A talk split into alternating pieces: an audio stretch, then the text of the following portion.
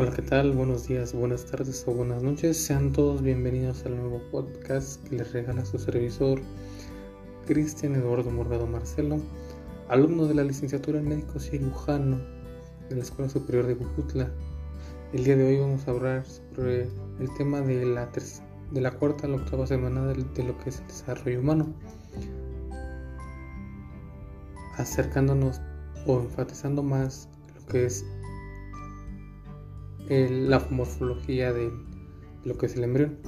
Este sistema nos va a ayudar a, a concientizar y a reflexionar sobre las estructuras que se forman con el desarrollo de estas semanas, ya que son las más importantes para que así a partir de finalizar esta octava semana demos comienzo a lo que es el desarrollo de lo que es un feto. Es así que vamos a dar inicio pero para empezar tenemos que definir sus fases, que son el crecimiento, la morfogénesis y la diferenciación.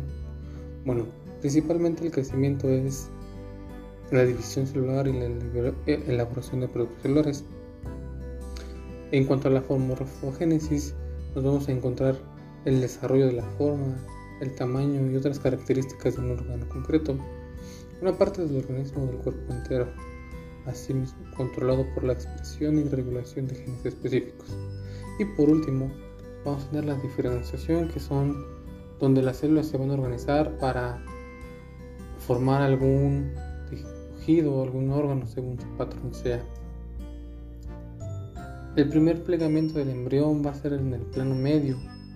Este en el plegamiento de los extremos el embrión va a originar los pliegues de la cabeza y de la cola, y lo cual condiciona que las regiones craneal y caudal se desplacen ventralmente. En cuanto al pliegue cefálico, al comienzo de la cuarta semana, los pliegues neurales de la región craneal van a formar lo que es el primer primorio del encéfalo.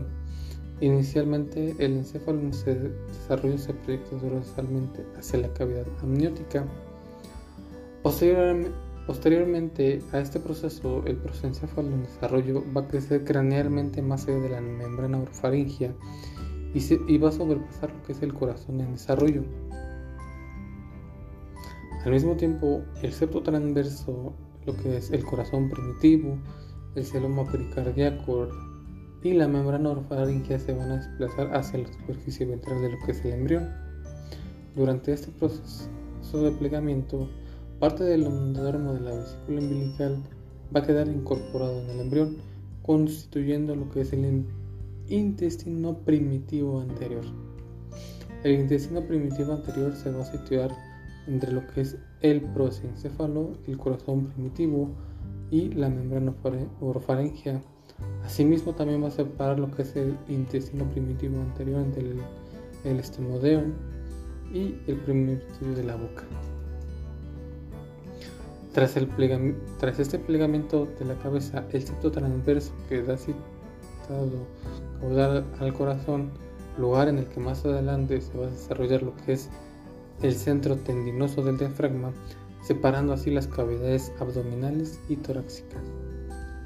Antes del plegamiento, el celoma está formado por una cavidad aplanada y está con una forma de herradura Después del, plegamiento, el celoma pericardíaco queda situado ventral al corazón y caudal al septo transverso. En cuanto al pliegue caudal, vamos a encontrarnos que va, a deberse al principal crecimiento de la parte distal de lo que es el tumor neural, que es el primordio de la médula espinal. Conforme crece el embrión, la eminencia caudal la que es la región de la cola, se va a proyectar sobre la membrana cloacal, la, que esta va a ser, va a tener una localización futura del ano. Y durante el plegamiento del pliegue caudal, parte de la capa germinativa endodérmica queda incorporada en el embrión y forma lo que es el intestino primitivo posterior lo que es el esbozo del colon descendente y del recto. Durante este plegamiento, parte de la capa germinativa endodérmica queda incorporada en el embrión y forma lo que es el intestino primitivo posterior, esbozo del colon descendente y el recto. Antes del plegamiento, la línea primitiva se va a situar cranealmente respecto a la membrana cloacal y después de este plegamiento queda caudal a ella.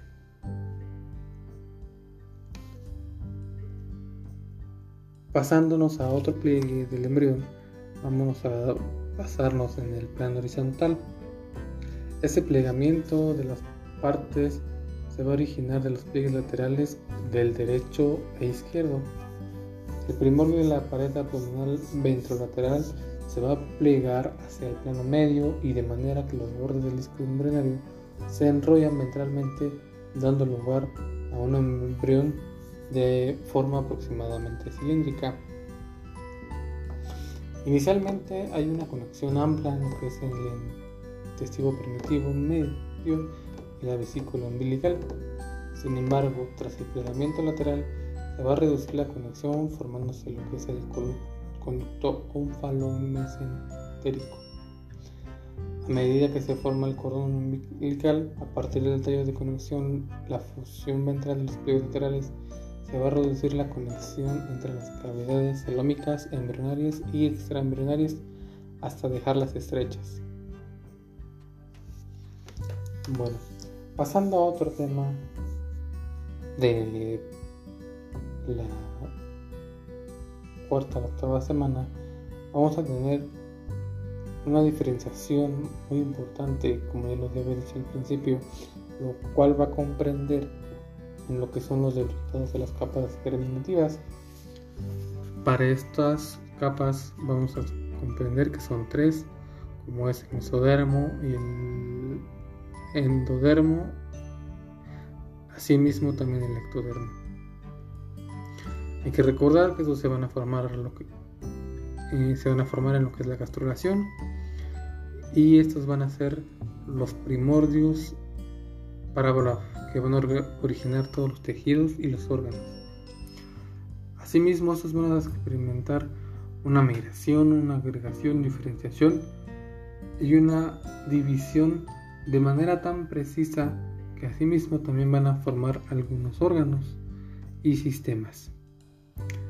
Del lado del ectodermo vamos a encontrar de manera generalizada que este se va a encargar de desarrollar lo que es el ectodermo, el mesodermo y perdón, el ectodermo va a dar formación al sistema nervioso central, asimismo la piel, en el caso del mesodermo, de manera generalizada, este nos va a dar lugar a la formación de algunos músculos, esqueletos, riñones, aparatos reproductores y en el caso del endodermo, como su nombre lo dice, nos va a dar lugar a la formación de glándulas exócrinas, endocrinas, asimismo los pulmones, el sistema digestivo y también lo que es el hígado.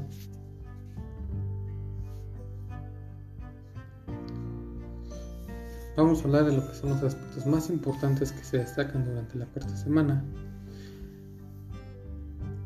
Al principio, el embrión, en lo que es la cuarta semana, va a estar, van a estar presentes de 4 a 12 somitas. En esta parte el tubo neural se, forma opuesto a las somitas y hacia el día 24 son visibles los primeros los faringios.